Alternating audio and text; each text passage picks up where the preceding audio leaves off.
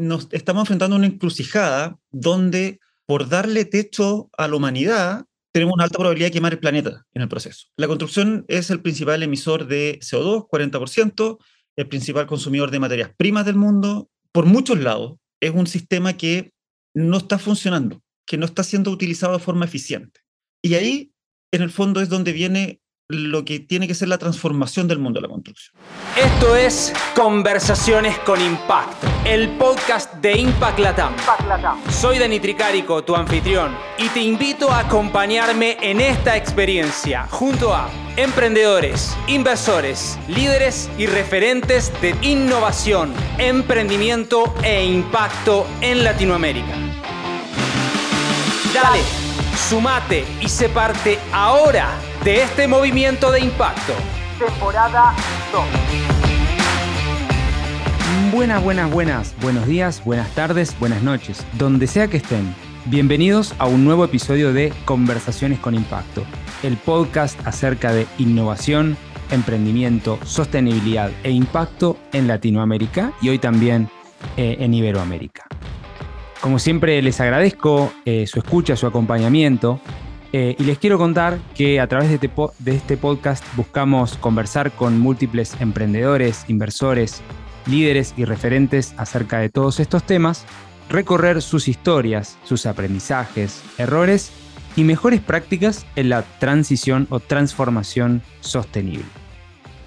También les quiero compartir que desde ahora pueden comenzar a apoyar este podcast tan solo por 3 dólares por mes.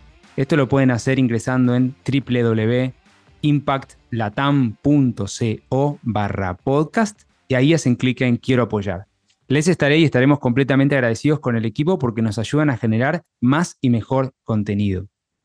También les pido que por favor, si les gustó este episodio, nos ayuden a compartirlo y también a dejarnos una breve reseña y unas eh, en las estrellitas, ¿no? Eh, un, breve rating para mejorar en el, en el algoritmo, en Spotify, Apple Podcast o donde sea que reciban eh, este contenido.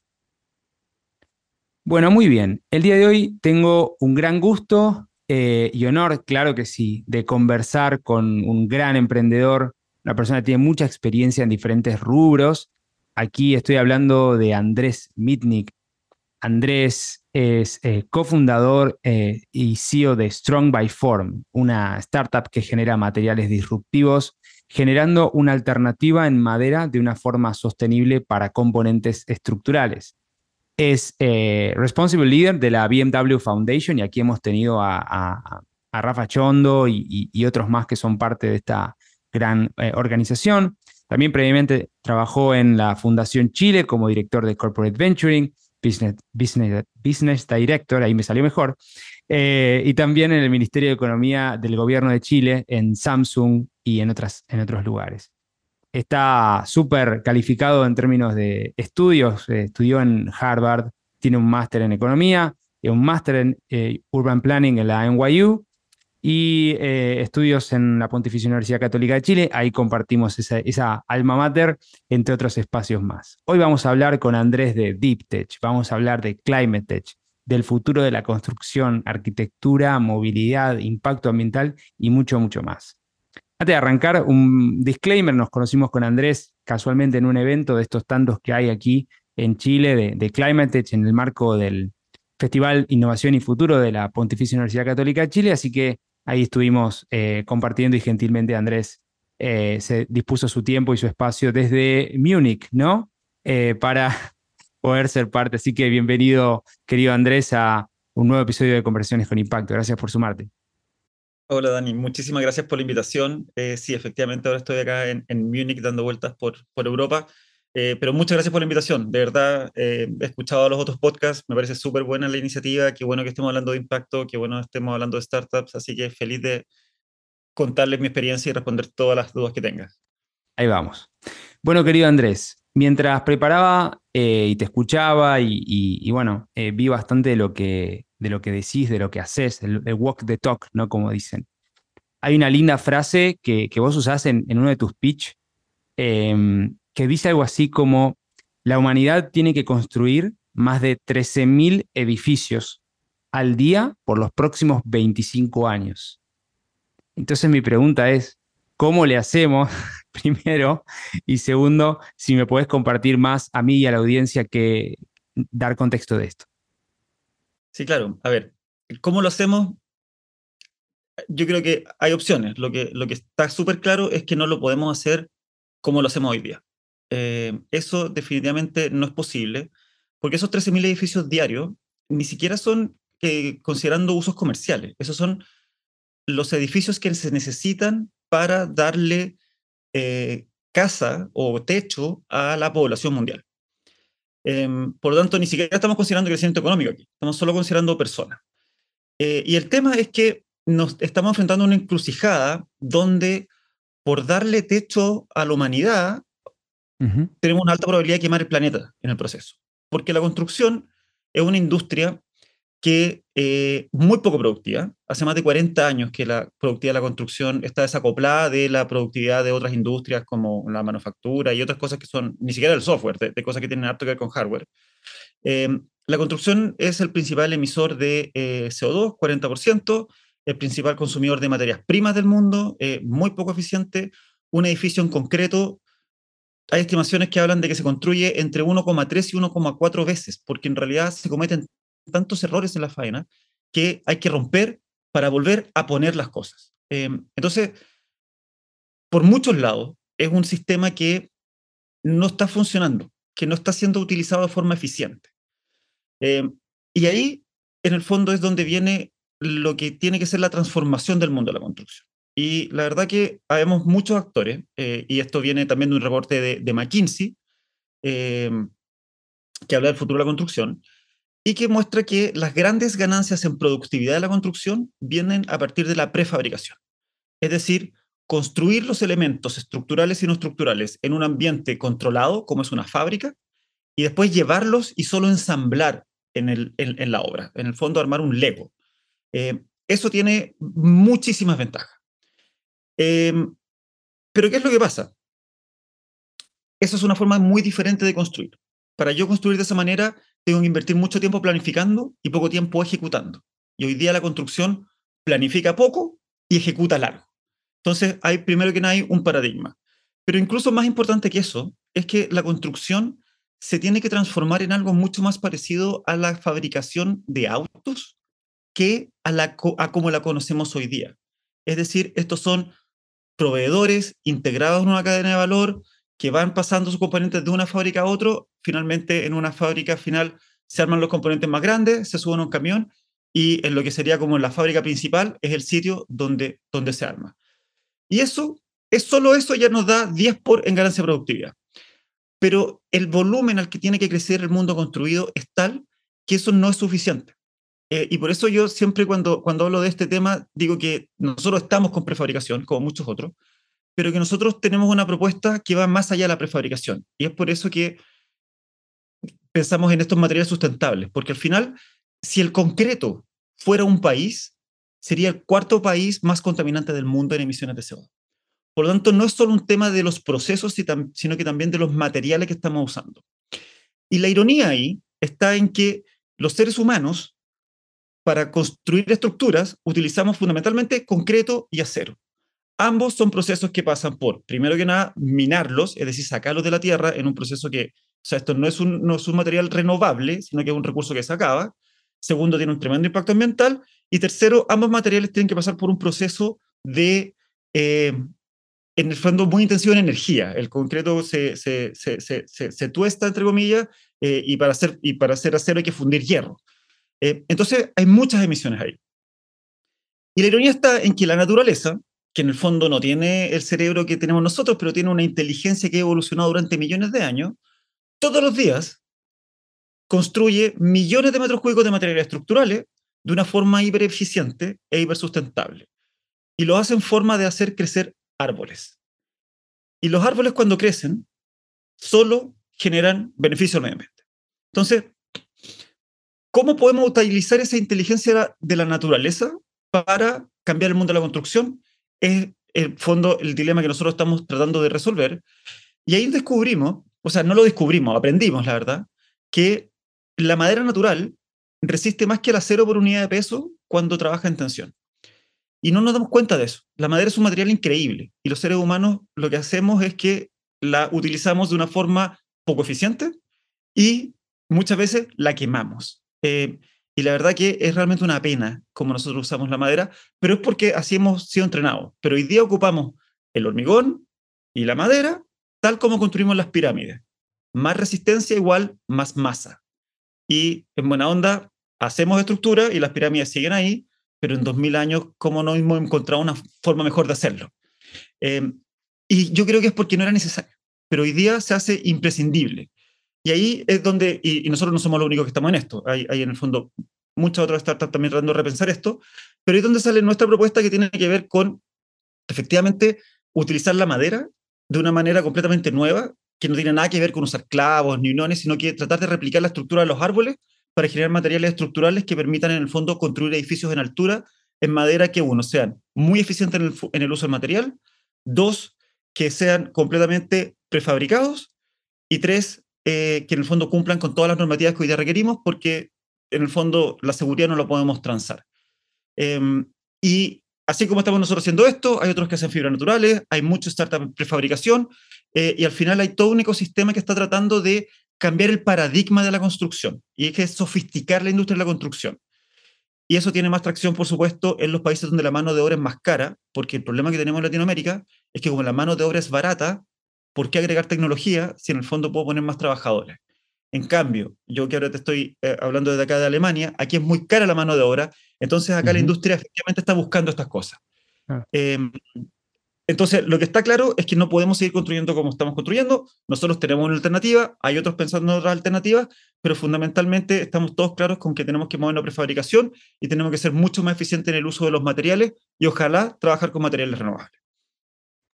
Bueno, tremendo ahí. Me abriste 20.000 puertas, estoy pensando en cuál meterme, pero eh, primero se me pregunta, eh, que un poco la respondiste, pero ¿cómo puede ser que esta industria ineficiente, contaminante, eh, no haya evolucionado? Mi pregunta fue lo que primero pensé, dije, no estaban los incentivos, no había presión social, ¿cuál fue el problema? Vos decís ahí entonces que tiene que ver porque básicamente no tenía, no, no tenía que hacerlo, no, no, no encontraba ese incentivo. O sea, hay, varias cosas. ¿sí? Tampoco es que la industria eh, sea intrínsecamente floja. Em, la construcción es una industria conservadora porque uno construye un edificio y el edificio tiene que durar por lo menos 50 años. Claro. Entonces, atreverse a probar una cosa nueva, eh, y, son inversiones grandes, atreverse a probar una cosa nueva no es fácil. Em, pero eso no puede ser la única respuesta porque uno puede ir haciendo innovación incremental, no hay por qué hacerla tan disruptiva como la hacemos nosotros, eh, y la industria igual hubiese avanzado. Eh, pero ahí hay temas, la verdad que hay, hay, hay, yo te diría que hay varios temas. Em, primero, la construcción es una industria que ha solido tener márgenes razonables. Y cuando los márgenes se apretan, sencillamente o se mueven a un segmento más caro o son empresas que, como tienen esta flexibilidad de que en el fondo se pueden agrandar o achicar porque trabajan por proyecto, sencillamente cuando la economía no funciona se achican se aprietan un rato y cuando la economía vuelve a funcionar, vuelven a sus prácticas tradicionales, pero hay poco incentivo a que tengan que mejorar su productividad. Segundo, es una industria que los trabajadores son muy volátiles. En el fondo, como, como tienen proyectos, de repente tienen 3.000 trabajadores en una obra, pero nadie puede tener una planilla de 3.000 trabajadores que no están haciendo nada durante seis meses que no sale la otra obra. Entonces, la industria tiene muy poca incentivo a capacitar a sus trabajadores y generalmente para sofisticar y para innovar uno necesita capacitar a los trabajadores. Generalmente ahí está el cuello de botella muchas veces y esta industria, si es que yo, constructora eh, Pepe, capacito a mi trabajador, lo más probable es que este personaje va a estar en la constructora del lado mañana y el otro va a estar extrayéndome el valor. Entonces hay un tema ahí también gremial que la mm, verdad hay mucho por hacer eh, para, para que funcione y tercero, yo te diría que tiene que ver también con las estructuras de estas empresas. Eh, muchas de estas compañías son eh, compañías familiares que están acostumbradas a hacer las cosas eh, como las han hecho siempre. Y la verdad que está bastante claro que las compañías familiares tienden a innovar menos que las compañías que tienen en el fondo un management más profesionalizado. Claro, fundamentalmente porque para mantener una familia tampoco hay que tener márgenes tan grandes. Eh, entonces la competencia no es tan ardua. Eh, y entonces tiene, hay factores estructurales, pero independiente de cuáles son, la verdad que la industria, o sea, está claro que si las, las constructoras que sigan haciendo las cosas como lo están haciendo hoy día se van a quedar abajo.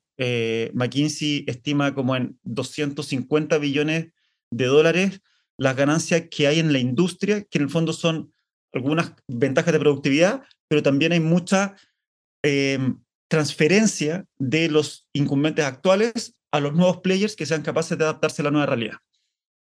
Entonces hay un negocio gigante ahí por cambiar. Claro, claro, no, está buenísimo, está buenísimo. Em, y ahí eh, me quiero meter un poquito más en lo que ustedes hacen. Eh, ustedes son una startup de Deep Tech, ¿no? Entonces, por favor, contame, contanos qué es Deep Tech, qué implica y, un poquito más extendido lo, lo que hacen eh, ustedes ligado a este gran problema, dolor de la industria de la construcción, ¿no?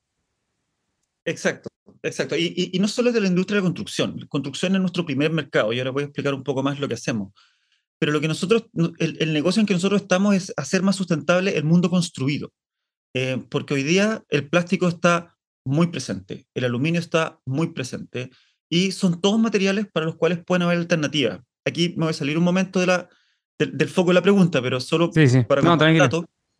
Em, nosotros, por ejemplo, ocupamos una resina. Nosotros tenemos material compuesto que son fibras de madera con un adhesivo. Eh, y nosotros hoy día ocupamos un petroquímico como adhesivo, pero nos estamos moviendo hacia bioadhesivos. Em, y parte de este viaje, yo me he dado cuenta que las cosas pueden ser de otra manera la química no tiene por qué partir del petróleo. Hay muchos otros catalizadores. Pero la química del petróleo la hemos estado estudiando hace 150 años y la entendemos perfecto, y el petróleo es un material particularmente estable. Entonces es fácil hacer química del petróleo. Pero hoy día hacemos ropa de petróleo, hacemos, eh, eh, obviamente, una fuente de energía, eh, hacemos interior de, hacemos plásticos de petróleo, o sea, el mundo del petróleo está en todos lados porque lo conocemos, pero no es la única forma de hacer las cosas. Hay muchas otras formas lo que pasa es que hoy son más desconocidas y hacerlas con petróleo es muy fácil. Eh, y solo voy a eso con que esto es, una, esto es un discurso que tiene que ver con cambiar el mundo construido. La construcción para nosotros es un primer paso. Eh, que es un paso que tomamos porque es una industria que en el fondo tiene tan bajos niveles de productividad que es más sencilla de disrumpir que otras industrias que ya se han sofisticado más. Pero lo que hacemos nosotros es fundamentalmente sacar este, es nosotros, como lo decimos, traemos de vuelta la inteligencia de la naturaleza a el mundo de la madera e ingeniería. Eh, la naturaleza tiene esta lógica de que tiene que ser hipereficiente porque los recursos siempre son escasos eh, y si es que tú no los usas de la forma más eficiente, en el fondo el animal de al lado te va a comer o el árbol de al lado te va a dar sombra eh, o en el fondo no vas a lograr reproducir tu, tu, especie. Entonces, todo lo que está en la naturaleza está súper optimizado y ahí hay muchos startups también que se han dado cuenta de eso. Nosotros, en este caso, nos focalizamos en los árboles y a partir de eso nos damos cuenta que los árboles se optimizan por un proceso que se llama optimización por forma, es decir, cuando toman ciertas curvaturas, les permite aumentar la rigidez sin necesitar de más eh, masa. Y por otro lado, alinean sus fibras en la dirección en la que fluyen los esfuerzos, que son cosas que están bien entendidas, pero son difíciles de manipular en madera.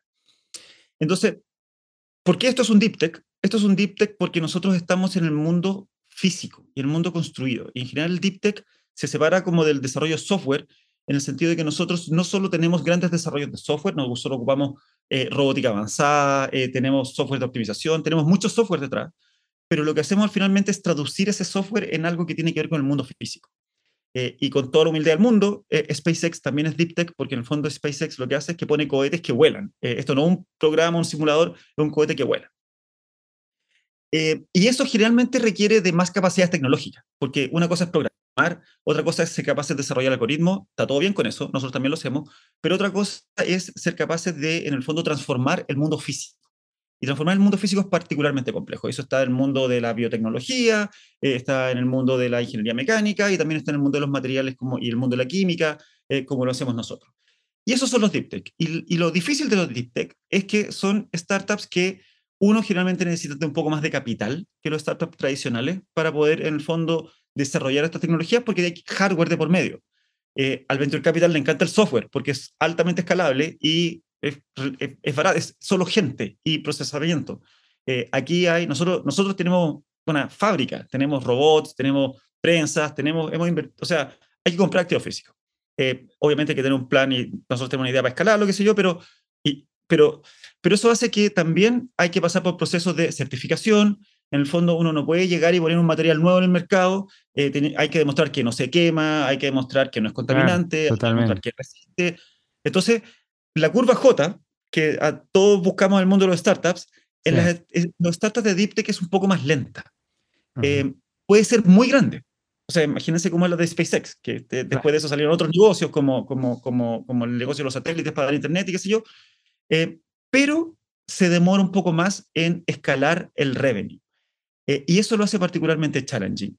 Pero, habiendo dicho eso, la necesidad que hay hoy día por Deep Tech y el apetito que hay hoy día por Deep Tech es gigantesco porque la tecnología está llegando a un punto en el que, por ejemplo, nosotros, como Strong by Form, que, y solo para terminar la explicación de qué hacemos nosotros, hacemos estos materiales que en el fondo hacemos cáscaras estructurales que son muy ligeras, pero tienen muy alta resistencia estructural, eh, y de esa manera logramos generar eh, losas o pisos estructurales de edificio que pesan un décimo de lo que pesa en, en hormigón eh, y que consumen menos de un cuarto de la madera que ocupan cuando queremos hacerlo en madera. Entonces somos increíblemente eficientes en el uso del material, consumimos muy poco material y somos capaces de ocupar un recurso renovable. Pero no solo eso, nosotros el punto de precio de nuestro, de nuestro material es el mismo punto de precio de los productos actuales sustentables. Quizás no del hormigón más eh, pero sí de la madera estructural. Por lo tanto, y esto no es solo nuestra industria, pero nosotros somos un ejemplo de eso, ese, ese, ese intercambio que se suele entender, que, que, viene como de final del siglo XX, que hay que pagar un precio por ser más sustentable. Claro, un sobreprecio. Sí. Ha llegado a un punto, y de verdad yo lo veo todos los días, en el que ya no existe. Nosotros estamos haciéndole a la industria de la construcción una oferta que les permite ser más sustentable y más productivo. Por lo tanto, no, no hay que dejar de ganar. El negocio puede seguir llegándose a cabo de una forma sustentable. Como eso está pasando, hay mucho apetito por esto, porque en el fondo el mundo se está dando cuenta que ahora es más fácil. Porque cuando uno decía, te lo hago más sustentable, pero mucho más caro, claro, cuesta, ¿no? claro, eh, sí, sí. Ahora, lo, irónico y lo frustrante a veces de estar en Deep Tech es que uno trata de cambiar el mundo eh, y se enfrenta con preguntas que es como, mira, si es que es más sustentable y más barato, me parece que es un gran producto. Y ah, está bien, hacerlo más sustentable y más barato es un desafío que es un poquito muy grande. A veces. Sí, es muy, muy grande. Sí, el, eh, complementándote a lo que vos decís, el dato que tenía yo es 25% más caros algunos productos o servicios, productos mayormente empaquetados como sostenibles. Es un poco como una generalidad, un estudio que, que saqué, no, me acuerdo si era una de las Big Four, de McKinsey y demás. Em, y ayer fui a una charla en el Innova Summit em, y estaba Brian eh, de Copec Ventures, de Wind. Wind, ¿no?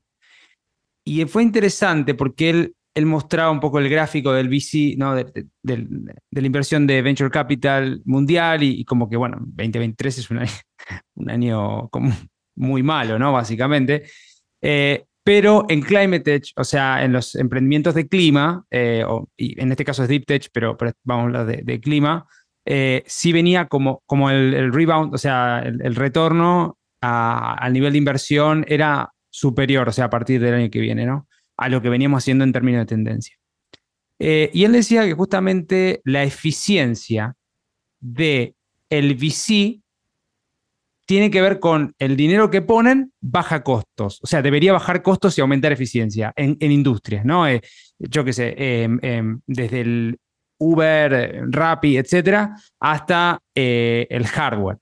Y como vos decís, este, bueno, acá en Estados Unidos dicen, ¿no? hardware is hard. exactamente. Eh, me parece que tiene mucho sentido, ¿no? Con lo que vos, por lo menos comparando lo que, lo que yo tengo, ¿no? Eh, está, está bueno. Sí, no, y estas cosas efectivamente pasan. O sea, hubo toda, la primera generación de startups en energía solar fue un fracaso total. Por eso, a eso te iba a decir, que eso fue 2011, una cosa así, ¿no? Más o menos. Incluso un poquito antes, 2009. Antes. sí.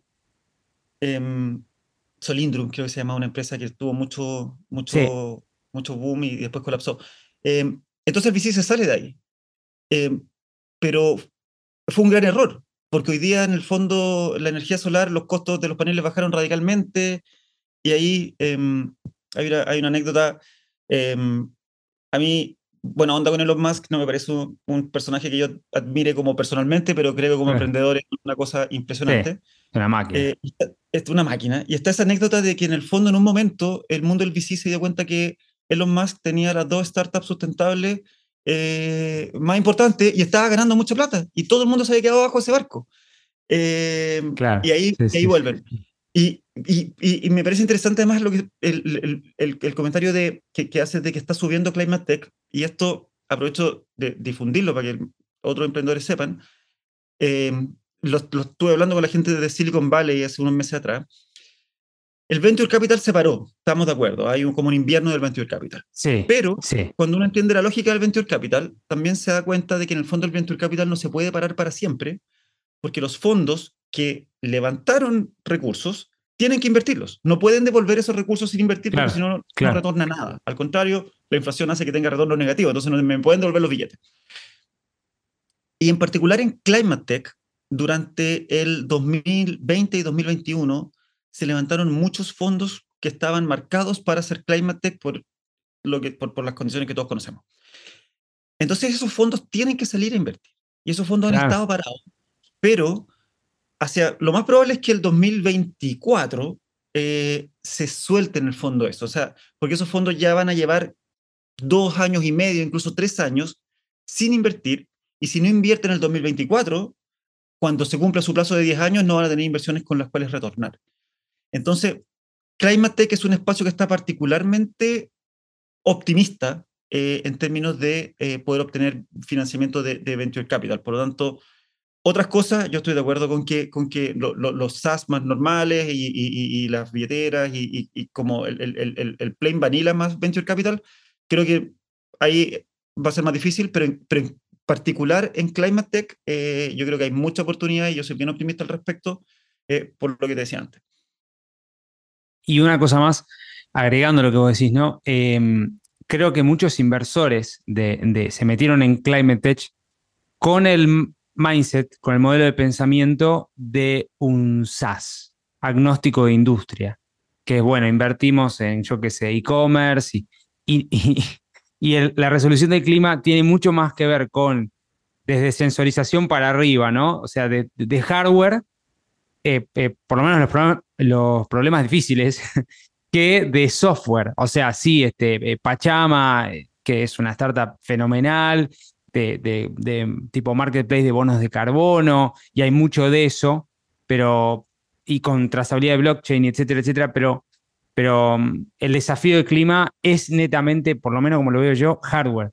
Y, y, hay y es, es, es bastante loco lo que pasa porque no hay tanta alocación de dinero, por lo menos lo que he visto yo. Eh, en, en, el hardware yo hice mi, mi, mi tesis de maestría de, de, se llama Startup Investor Fit, entonces, básicamente, cómo levantar plata, pero con un hardware. Entonces, cuando empecé a hacer así, el funnel de, el, digamos, el embudo de, de eran como nada, c 5 del mundo, o sea, 10, estamos hablando, o sea, hay, pero, pero no mucho más. Este, bueno, me quiero mover hacia otro, hacia otro lugar, em, Andrés, que es em, básicamente eh, que tiene que ver eh, con con sus rondas de levantamiento de capital, que me parece que es un, lugar interesante hablando de, inversión, de VC y demás. Eh, vos dijiste algo así como las promesas de compra no transfieren reputación, la inversión sí. Exactamente. Contame acerca de tu ronda de 4 millones de dólares, ¿puede ser?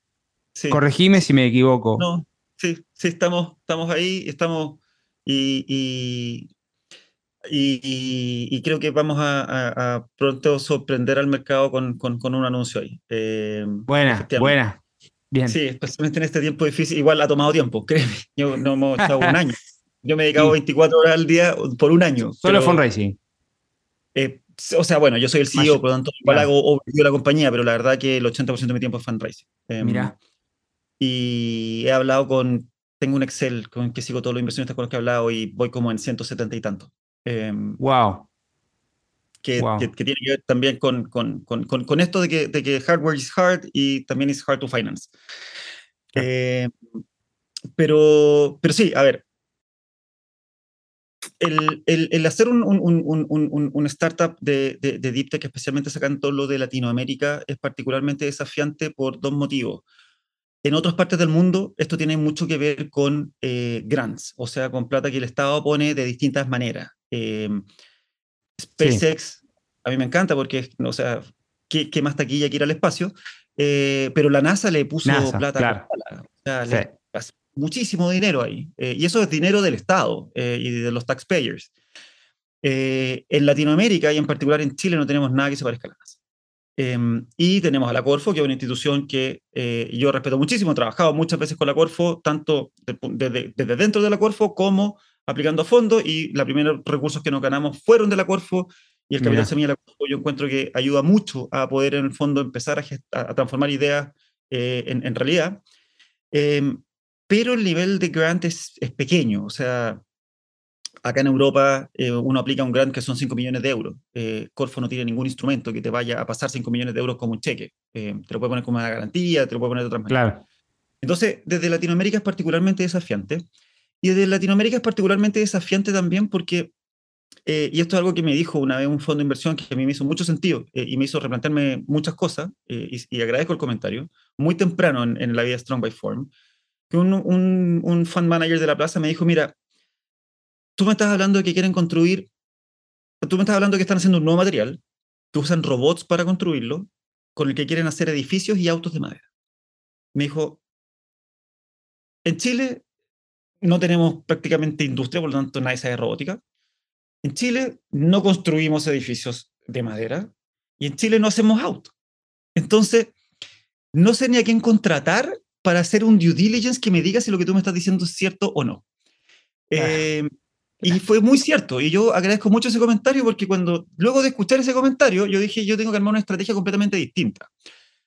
Como yo tenía la fortuna de estar en Fundación Chile en esa época, entonces estaba bien conectado con el ecosistema, me junté con otra, eh, eh, con, con, una mujer esta vez, también una, una super venture capitalist de la plaza, y le mostré mi dilema y me dice, mira, lo que tú tienes es algo que es parecido como un biotech. Eh, porque claro, en el fondo tiene un desarrollo tecnológico en el que hay que invertir, a, alcanzar ciertos milestones, y cuando se alcanza un milestone se abre una puerta y se viene una nueva ronda.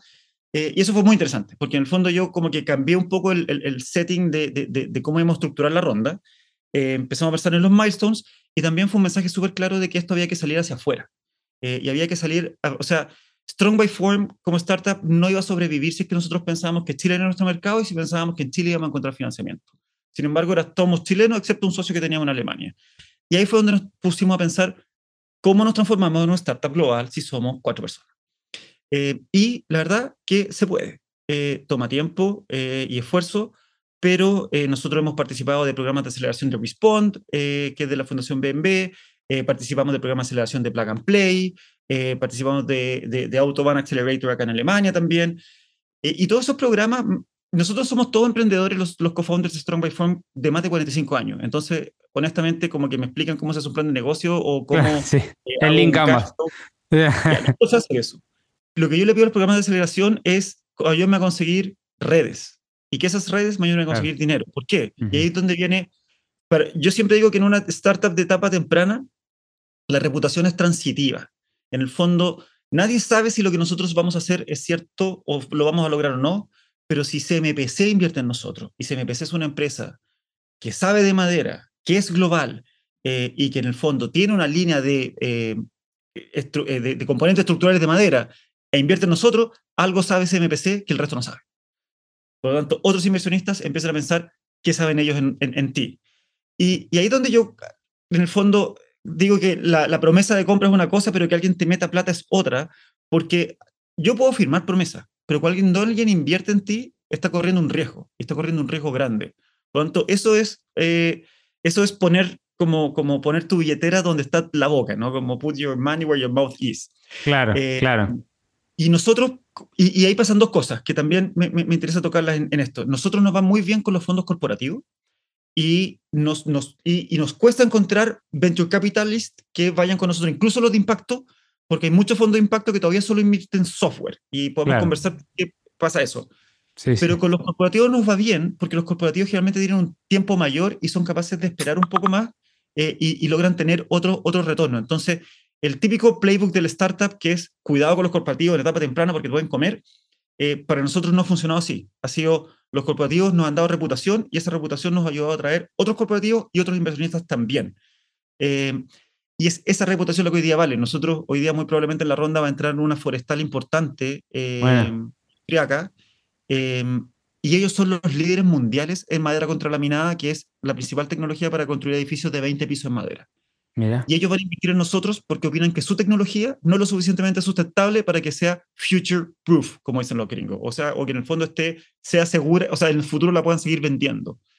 Eh, y cuando yo voy donde otro inversionista y le digo, esta compañía X va a invertir en nosotros, créeme que es muy diferente que cuando les digo, somos unos chilenos que tenemos una idea buena y pensamos que podemos cambiar el mundo. Pero me imagino que ese primer pez eh, eh, gordo o ese primer ancor, ancla que se dice, eh, como que hay, que hay que dar ese primer paso, ¿no? Como uno. uno que confíe, que, que, que, que, lo que sigue en ese caso fue CMPC, me parece, ¿no? En este caso, sí, fue CMPC y la verdad que ahí sí que en este mundo yo hago mucho, a ver, yo, yo, yo abro muchos contactos porque yo no sé nunca qué va a pasar con estas relaciones. Entonces, claro, obvio. No, no, tener relaciones muy transaccionales porque en realidad es difícil predecir qué va a pasar de cada interacción. Eh, entonces, nosotros partimos por intentar darnos a conocer lo más posible. Y a CMPC los conocimos porque nosotros ganamos el premio de la Startup de la Madera el 2019. Ah, mira. Y estaba toda la industria de la madera sentada ahí al frente. Claro, buenísimo, eh, buenísimo. Y ahí, afortunadamente, eh, estaba Felipe de CMPC, que nos vio y como que la vio.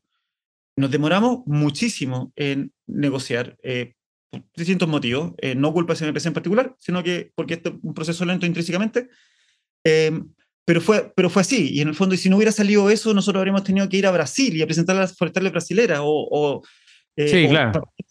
Pero, pero, pero la única, o sea, la única, la verdad que este mundo, el mundo del venture capital es pequeño, pero no es muy fácil de acceder. Entonces, es un club, es un club cerrado. Sí, eh, totalmente. Tiene una ventaja injusta, básicamente. Es una ventaja injusta, exactamente. Entonces, pero es hackeable en el sentido de lo que uno tiene que hacer es, y ahí es donde es tan importante eso del pitch, porque en las etapas más, más, más tempranas, eh, el convencer con una idea y estar seguro que uno la puede sacar adelante es la forma de venderla. Eh, y hay que pescar con red, hay que tirar a todos lados esperando que algo salga. y como te digo, eso sigue pasando. Yo llevo 170 inversionistas. Eh, créeme que no voy a tener 170 inversionistas en la ronda, de hecho, una fracción muy pequeña de eso. Claro. ¿Y qué pensás que es el 10%? Es el 1%. 5%. Entre 3 y 5%. Em, y eso es, y eso es para todos. Entonces, entonces no hay que frustrarse tampoco, obvio.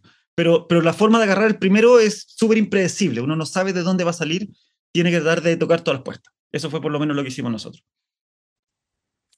Está muy bueno. Y, sí, me gustaría si podemos hacer un doble clic en la inversión de impacto, que es un tema que tratamos acá con, varios inversores que, invitamos, eh, emprendedores. A ver, que, ¿cómo ves esa eh, falta de alineamiento eh, ligado al, hardware? A ver, ¿qué, ¿qué pensás de eso? Sí, a ver, desde mi punto de vista, o mi humilde punto de vista, la inversión de impacto no se diferencia solo de la inversión no de impacto porque tiene un cierto foco eh, y quiere invertir en cosas que no, solo generen recursos financieros, sino que además generen beneficios eh, a la humanidad o al medio ambiente. Eh, o sea, porque se diferencia en eso, pero esa diferencia es por, por algo, no es un venture capital tradicional. Porque si el capital de riesgo tradicional pudiese solucionar la crisis climática, yo creo que ya la hubiese solucionado. Porque el Venture Capital lleva 40 años dando vueltas y ha hecho cosas maravillosas. Pero ese problema no lo ha resuelto. Entonces, el fondo de impacto, lo que tiene que hacer para poder lograr no solo el retorno financiero, sino que este otro retorno, es que tiene que ser capaz de tomar más riesgo que el venture capital tradicional. Y ahí es donde yo siento que hay una, eh, como, como, una zona gris, en donde hay muchos fondos de impacto que, por ejemplo, los que invierten solo en software. Si a mí un fondo de impacto me dice que invierte solo en software, en buena onda, me pregunto por qué existe y por qué no es un venture capital tradicional si es que no está tomando más riesgo. Porque el hardware. Exacto. El hardware es riesgo. O sea, el hardware requiere de más capital, de más tiempo, y el venture capital generalmente lo que te dice es: muéstrame un modelo de negocios que funciona, yo te ayudo a escalarlo. Eso quiere decir, la tecnología ya existe, yo te ayudo a crecer y a venderla, pero yo te ayudo a crecer en ventas. Generalmente no toman riesgo tecnológico. Nosotros en Strong by Form somos mucho riesgo tecnológico porque todavía no hacemos ningún componente estructural de gran escala que demuestre que esto funciona. Tenemos pruebas, tenemos modelos, tenemos un montón de cosas que son puntos de partida que dan a entender de que es muy probable que esto funcione, pero efectivamente puede que algo pase y no funcione. Y el venture capital tradicional no toma eso. El fondo de impacto, para mi gusto, tiene que ser capaz de ir más atrás y tomar riesgo tecnológico. Porque si no, estas tecnologías sencillamente nunca se van a desarrollar. Eh, y detrás de eso están los grants del gobierno que cuando ya ni siquiera un fondo de impacto te financia, ahí lo tienen que entrar en el fondo del Estado y decir, vale la pena financiar estas ideas que pueden tener impacto. Claro. Em, y, donde, y, la verdad que yo ahí veo como un... Y, la, la, verdad que lo veo en Europa, pero en Latinoamérica sí que lo veo fuerte, porque yo en Latinoamérica no veo ningún fondo de impacto eh, desarrollando hardware de verdad. Eh, hay, en, alimentos funciona, hay alguna, en, en biotech también funciona, eh, pero, pero en ingeniería, hardware, realmente como built environment, eh, no, no, no, no, veo a nadie. Se han, se han, ido más como por inclusión financiera, todas cosas que tienen impacto. ¿eh? No estoy diciendo que no tengan impacto. Sí, sí, sí, pero más a otro lugar. O sea, el gran cambio está en generar nuevas tecnologías sustentables. Y eso requiere de tomar riesgo tecnológico. Totalmente, totalmente. Estamos hablando con Andrés Mitnick, CEO y cofundador de Strong by Form. Eh, Andrés, em, quiero ya meterme en la recta final porque la verdad que tocamos varios temas. Eh, y aprovechando que vos estás en Alemania, me imagino que conoces un poco el ecosistema ahí. Eh, hablaste en algún podcast u otro lugar de Suiza. ¿Podés contarme, contarnos un poquito acerca de cómo, es, cómo se conforma el ecosistema allá? ¿Qué diferencias ves con lo que ves el ecosistema de Chile o de Latinoamérica que, hayas visto? Eh, quizá no es, Alemania es muy grande, quizá solo Múnich, no sé, ahí vos me dirás. Sí, em, a ver, em, acá en Alemania pasan cosas, eh, son un poco, que, eh, hay muchas oportunidades por lo siguiente. A ver, déjame partir primero porque, por explicar que el venture capital europeo es menos sofisticado que el venture capital norteamericano. Por ah, lo sí. tanto, mira. Sí, sí. Por lo tanto, también tienen esta dicotomía como que quieren hacer muchas cosas, pero les cuesta tomar riesgo, eh, tienen menos experiencia. Eh, y hay que trabajar con eso, pero, pero hay muchos fondos, muchos fondos, y hay muchos fondos que son eh, orientados a Climate Tech. de verdad hay hartos. Em, por otro lado, generalmente invierten solo en Europa o solo en Europa en Estados Unidos. Por eso Strong White Form hoy día es una empresa española en realidad. Nosotros, el holding company está en España. Em, pero acá en Alemania en el fondo se dan cuenta que el futuro está en los startups. Y yo de aquí, de la ventana donde estoy, estoy como en, un, en Múnich, en una zona donde están los Berg, que son unos edificios como de startups, que no me vayan a escuchar, están medio vacíos. y están medio vacíos porque la estructura industrial de este país hace que haya muchos incentivos para conseguir trabajo en una gran empresa o en una empresa mediana que es proveedora de una gran empresa, que generalmente son, esas son empresas familiares, pero que llevan igual 60 años que tienen un negocio muy armado, imagínense la industria automotriz eh, alemana, mm, eh, que claro. mucho encadenamiento productivo. Entonces, nosotros, por ejemplo, trabajamos muy de cerca con BMW. Eh, y hoy tenemos un programa de mentoría con ellos y nos vamos a juntar ahora unos días más con ellos. Y nosotros tenemos la suerte de, de, hablar como a, nivel de, de casi C-level, de uno más VP, senior VP. Y todos ellos llevan 18 años en BMW, 20 años en BMW, 15 años en BMW, que son cosas que en Latinoamérica ya no vemos tanto. Mm. Entonces, ¿qué es lo que pasa? Acá quieren tener startups, pero la verdad que no hay tantos emprendedores porque mejor consigo un trabajo en una empresa que va a ser segura. Claro. Al contrario de Latinoamérica, donde en Latinoamérica el espíritu emprendedor es salvaje. O sea, yo Argentina encuentro que es una cosa increíble. Eh, y Chile creo que ha progresado muchísimo. Sí. Eh, y, y, está este espíritu emprendedor. Eh, y, hoy día vemos que el mercado del trabajo en, Latinoamérica la gente no vive, no está todo el tiempo, o sea, no se pasa la vida en una pura empresa. Y en Latinoamérica hay buenas ideas. Acá faltan ideas.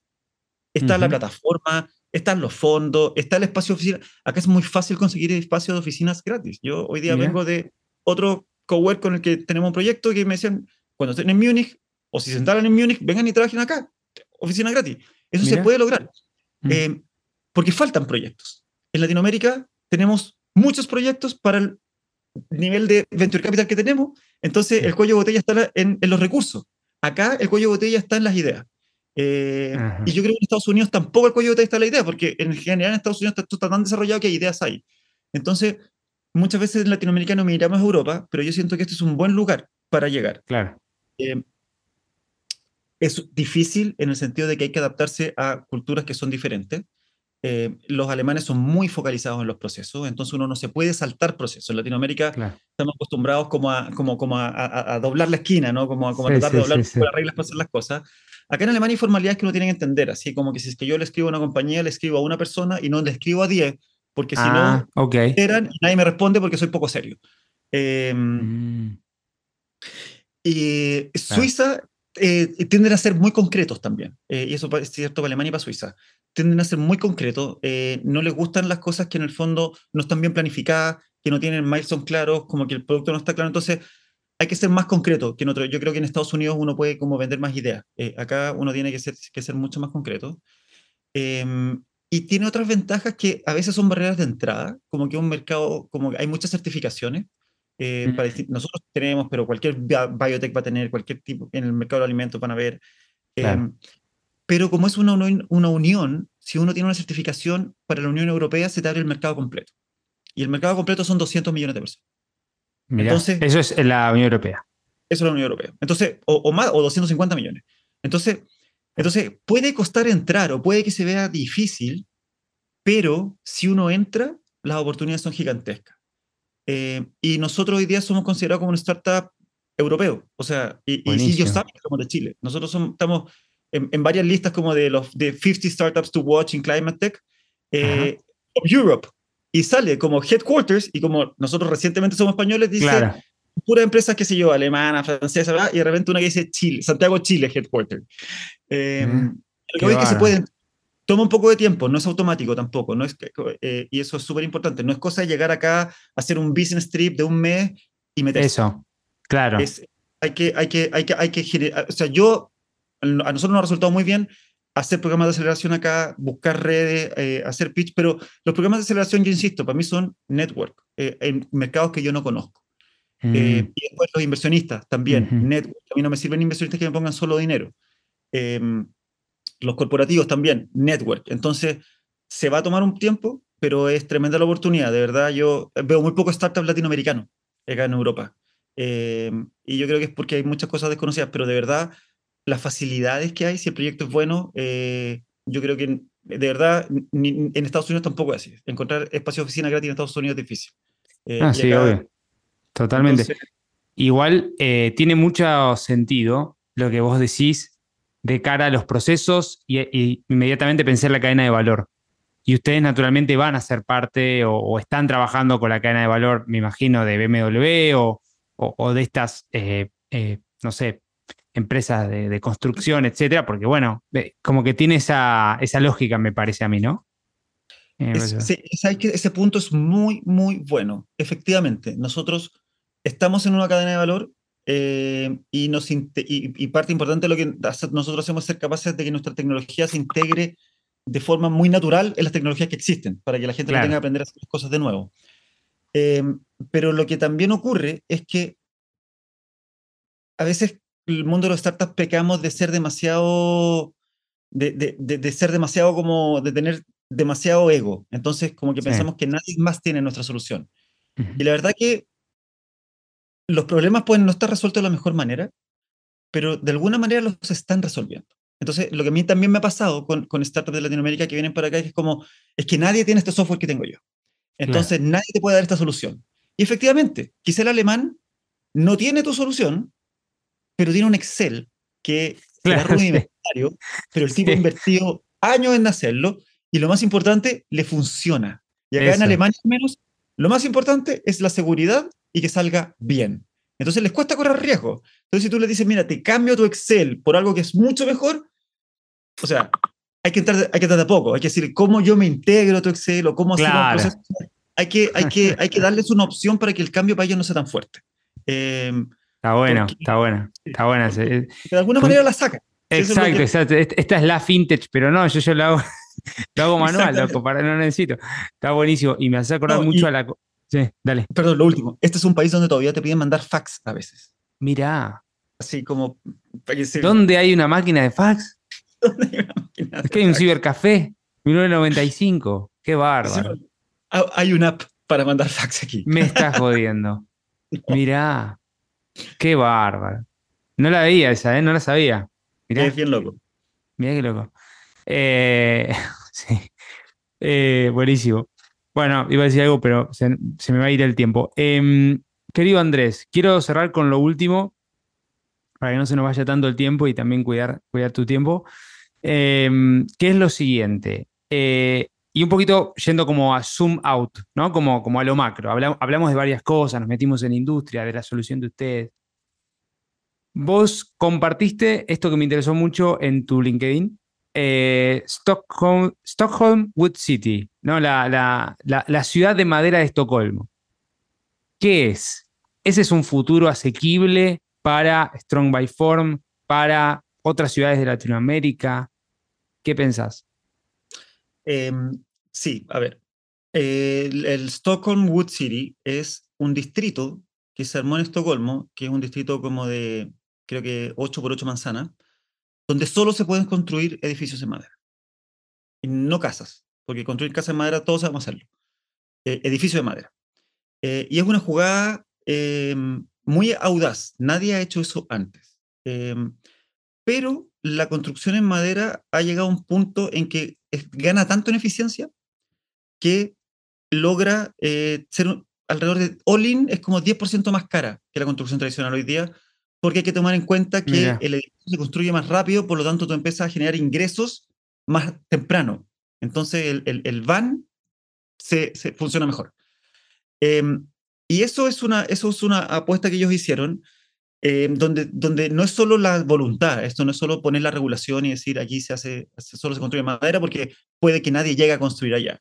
Entonces ellos también pusieron una serie de incentivos eh, para que las empresas, en el fondo las constructoras o los desarrolladores inmobiliarios quieran hacerlo. Eh, y eso es un futuro, y eso para nosotros es el futuro, o sea, nosotros, este es un proyecto que a, a nosotros nos funciona perfecto, em, porque se desarrolla de a poco. Nosotros no vamos a construir el primer edificio de ese desarrollo inmobiliario. Nosotros todavía estamos a tres años de tener un componente estructural certificado para poder poner ahí. Em, pero cuando hayan tres, cuatro, cinco edificios, eh, y esto cobre tracción, y lo más importante, se genere información en el mundo financiero de cómo funciona esto para que en el fondo los bancos le presten a estos proyectos y les presten. Una de las gracias de la construcción prefabricada es que hace el proyecto más predecible. Por tanto, la Mm. tasa a la que te presta el banco debería ser en teoría menor porque hay menos incertidumbre en el proyecto. Claro. Eh, pero para eso hay que tirar un par de proyectos y que esto se demuestre que pase de la teoría a la realidad. Eh, entonces, para nosotros nos funciona muy bien porque cuando vayan en el quinto o sexto edificio, nosotros ya vamos a estar en el mercado. Eh, y ahí nosotros queremos entrar muy fuerte. Pero no es solo ahí. Eh, Francia tiene una, ah, tiene una regulación que puso ahora donde limita el carbono que puede ser como embebido en un edificio. Entonces, el edificio ya no puede Mm. ser solo concreto claro. tiene que, tienen que de alguna manera eh, o hacer el concreto más eficiente, que hay varias startups haciendo eso, o concreto sin emisiones, o biomateriales. Pero los franceses además tienen otra regulación que dice que eh, el 20% de los edificios, creo que a partir del 2025 en adelante, tienen que ser a partir de materiales renovables. Mirá. Dinamarca está pensando en lo mismo, Holanda está pensando en lo mismo. Claro. Entonces, esa es la tendencia. Aquí hay un cambio regulatorio también, porque, porque las Sí. cosas, si cambiaran solas, ya habrían cambiado. Eh, pero esa es la tendencia a la que nosotros nos estamos sumando. Y eh, ese es uno de los motivos por los cuales Strong by Form nos tiramos tan temprano, con la tecnología muy poco desarrollada, a hacer una startup, porque la velocidad es muy importante. Aquí, esta es una carrera que otros también van a correr, porque esto se va a empezar a transformar en un negocio. Eh, Ujú. pero en este mundo, el que llega antes tiene una ventaja muy, muy grande, porque como hay que requerir de certificaciones y como en el fondo el probar no es fácil, eh, si nosotros probamos que nuestro material funciona y la industria lo toma, alguien puede llegar con una solución tan buena como la nuestra pero va a tener que ser mucho mejor para que la industria lo tome, porque ya tomó el riesgo con nosotros, ¿por qué tomar un riesgo nuevo si ya tiene una solución que funciona? Es un poco la lógica. Em, y, y, lamentablemente, nosotros, como lo vemos, es que en Latinoamérica, Strong by Form va a llegar mucho después. En el fondo, esto va a pasar por el primer mundo primero, eh, y después eso va a permear a los países como, como, como, los nuestros, porque la verdad que, con todo el respeto que tengo por la industria de la construcción local en Chile, eh, es poco sofisticada, no, no tiene nada de, de, de, raro que yo diga eso, eh, y no tiene muchos incentivos a cambiar sus fórmulas actuales. Entonces, solo cuando esto funcione bien, esté muy demostrado y los procesos estén extremadamente aceitados y la productividad ya funcione muy, muy bien, esto va a permear más hacia Latinoamérica. Em, pero bueno, en algún momento va, a, suceder, es inevitable. Eh, y qué, qué increíble que a pesar de los cambios tecnológicos, la disrupción, la singularidad del post-COVID, todavía no está sucediendo ese bottom-up, ¿no? Como de abajo hacia arriba de Latinoamérica, ¿no? Y sigue como esto, como antes, tarda cinco años, quizá, quizá no son diez, quizás son siete, pero bueno, está como ese delay en la implementación, ¿no? De, en los mercados en desarrollo eh, de nuestra región.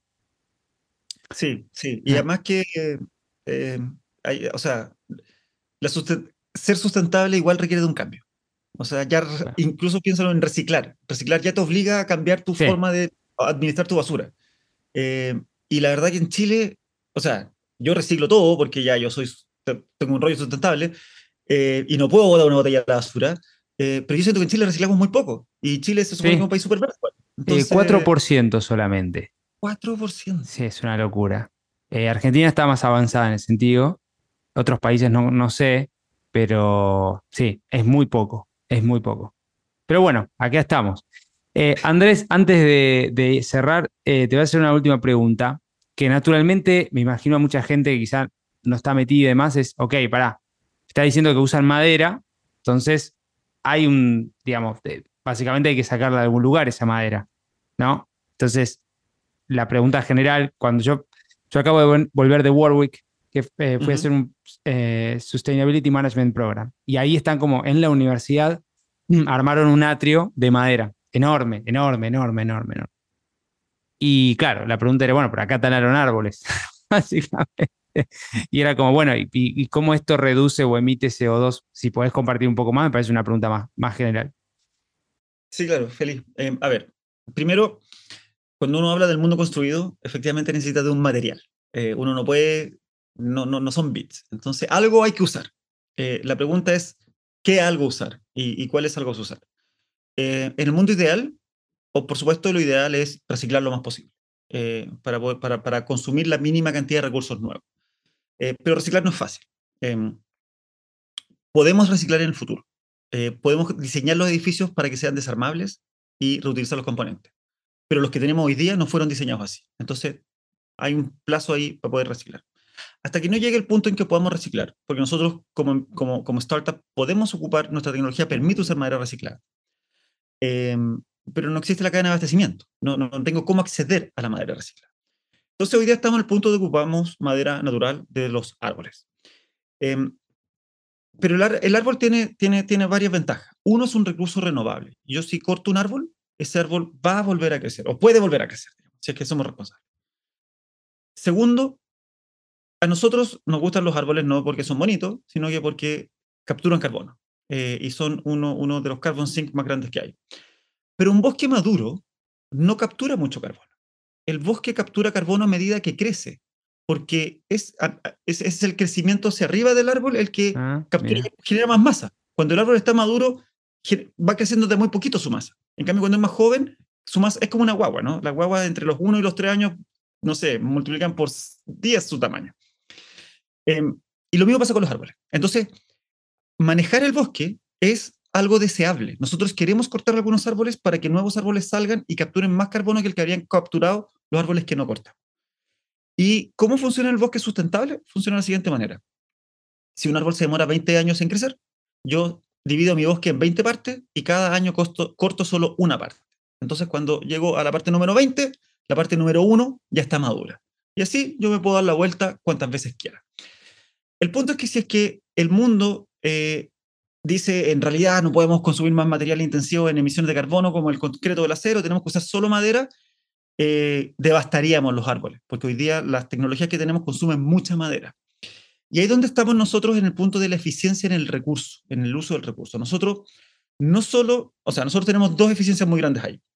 Primero, la madera estructural hoy día es madera sólida y se puede ocupar hasta un 40% del árbol como material estructural. En general, el resto no se puede usar. Eh, nosotros no trabajamos con madera sólida, trabajamos con fibras. Entonces podemos usar hasta el 90% del árbol. Entonces, más que duplicamos la cantidad de madera de ese árbol para uso estructural. Y segundo, ocupamos un cuarto de la madera que las tecnologías actuales. Entonces, vis a vis, eh, en el fondo, eh, consumimos un octavo de los árboles. Eh, entonces, somos muy eficientes en cómo ocupamos los árboles. Y ahí es donde nosotros realmente decimos, está bien, ocupamos árboles que hay que cortar, pero ojo, que si ocupamos nuestra tecnología o la, tecnología Strong by Form, está, podemos lograrlo de una forma en que sea como beneficiosamente global para el medio ambiente, no solo porque estamos transfiriendo esto, sino que estamos permitiendo que nuevos árboles crezcan y capturen carbono. Eh, yo sé que no es demasiado lineal ni lo primero que a uno se le ocurre, eh, pero esa es la forma en la que enfrentamos nosotros. No, está bueno explicarlo desde la eficiencia también, porque es bueno, ok, lo usamos, pero de forma eficiente y también en esta dinámica de regeneración, ¿no? Que, justamente eh, no, es menor. Bueno, querido Andrés, ha sido una gran conversación, te quiero agradecer. Em, ¿Algo más que quieras destacar, compartir antes de, ir a las, preguntas de, cierre?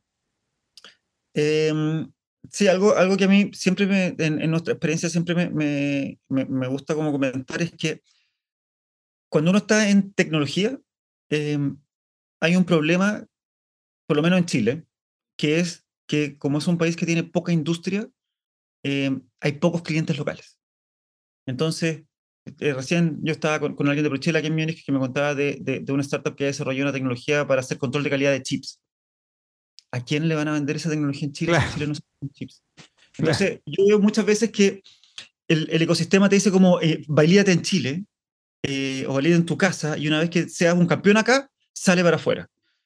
Esa lógica en tecnología o en deep tech no funciona, porque en Chile hay pocos clientes de deep tech. Entonces, como los que, si alguien está escuchando y está en eso, please que el mindset sea global desde el día uno, eh, porque si no el proyecto no va a salir adelante, porque nunca se va a lograr el crecimiento en ventas que esperaría un venture capital. Eh, entonces, si están en tecnología, es un poco una bendición y una maldición, porque es difícil, eh, pero afuera hay muchas oportunidades. Entonces, hay que mirar para afuera del día uno. Está buenísimo, está buenísimo, porque se escucha mucho esto, ¿no? Eh, validar en tu país, es pequeño, puede, ser también Chile, puede ser Argentina, se usa mucho validar y salir. Y te diría que hoy ya está, los emprendedores ya están haciendo el, bypass. o sea, ni siquiera es directamente México y de ahí para arriba, ¿no? O sea, ir allá a los, a los eh, mercados avanzados es un poco más complejo a veces por costos, pero, pero sí, obvio, obvio, como decís vos, si no hay, si no industria, ¿cómo vas a validar? Este, bueno, voy a pasar las últimas tres preguntas que son estas rapid fire questions, así también tenemos un poco más de contenido y, te conocemos de otro lugar. Ahí van. Si tuvieses que regalarme un libro, serie o película, ¿cuál sería y por qué? Eh, te regalaría la biografía de Elon Musk. Y de nuevo, yo no soy un particular fan de Elon Musk, creo que se entiende eso, pero la biografía de Elon Musk es una historia que uno, es entretenido de leer y dos, es una clase de cómo hacer una startup tecnológica. realmente yo aprendí mucho, mucho, mucho leyendo esa experiencia eh, y además lo pasé muy bien. Así que ese te lo, te lo, Gracias. Lo, lo, voy a recibir digital. Entonces lo, voy a buscar así porque vamos a dejar todo esto que decís y, y, algunos comentarios en los links de este episodio para los que les interese. Se llama así, biografía de Elon Musk. Eh, sí, sí, la biografía ah, autorizada, de hecho. Autorizada, perfecto, perfecto. Bien, gracias. Vamos con la segunda. Em, si tuvieras que darte un consejo a vos mismo cuando eras adolescente, tenías 15 años, eh, ¿cuál, eh, cuál, eh, ¿cuál sería? Puede ser una frase, puede ser no emprendas, qué sé yo. no, al contrario, me habría dicho como, como no tengas miedo. las cosas van a salir bien. Em, yo cuando, yo me acuerdo cuando yo era adolescente, una de las cosas que me asustaba era que vivía en un mundo donde todo el mundo era muy exitoso y yo me preguntaba qué pasa si a mí no me va bien. Claro. Eh, yo de verdad me diría como, dale, dale, dale. De hecho, a mí me habría encantado ser emprendedor antes de lo que lo fui. Eh, Mira, buena, buena. Eh, buenísimo. Y, y, un poco como mensaje de cierre, que un poco lo fuimos tocando, pero Latinoamérica le falta mucho en esta transformación sostenible, específicamente en temas de construcción, etc. Eh, ¿Cómo ves ese futuro quizá más cercano eh, de los próximos 5 o 10 años de la región en estos temas? ¿Crees que se está empezando a, mover hacia ese lugar?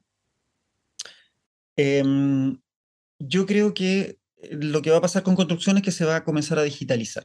Eh, y me parece que es un buen punto de partida. Eh, se van a comenzar a digitalizar y van a empezar a ocupar más estas tecnologías que se llaman Building Information Model o tecnología BIM, eh, que permiten ser mucho más colaborativos y mucho más eficientes. y ese es un súper punto de partida porque, por ejemplo, lo que nosotros hacemos, su gran potencial está cuando lo combina uno con estos modelos. Y eso creo que es lo que va a pasar. habiendo dicho eso, creo que los incumbentes, hay algunos que lo entienden, pero creo que hay muchos incumbentes en construcción que se están defendiendo y hemos visto lo que pasó con la industria de la música, con la industria de los hoteles, con muchas La mejor defensa es el ataque en este mundo, como que defenderse por defenderse no funciona muy bien. Está bueno, está bueno.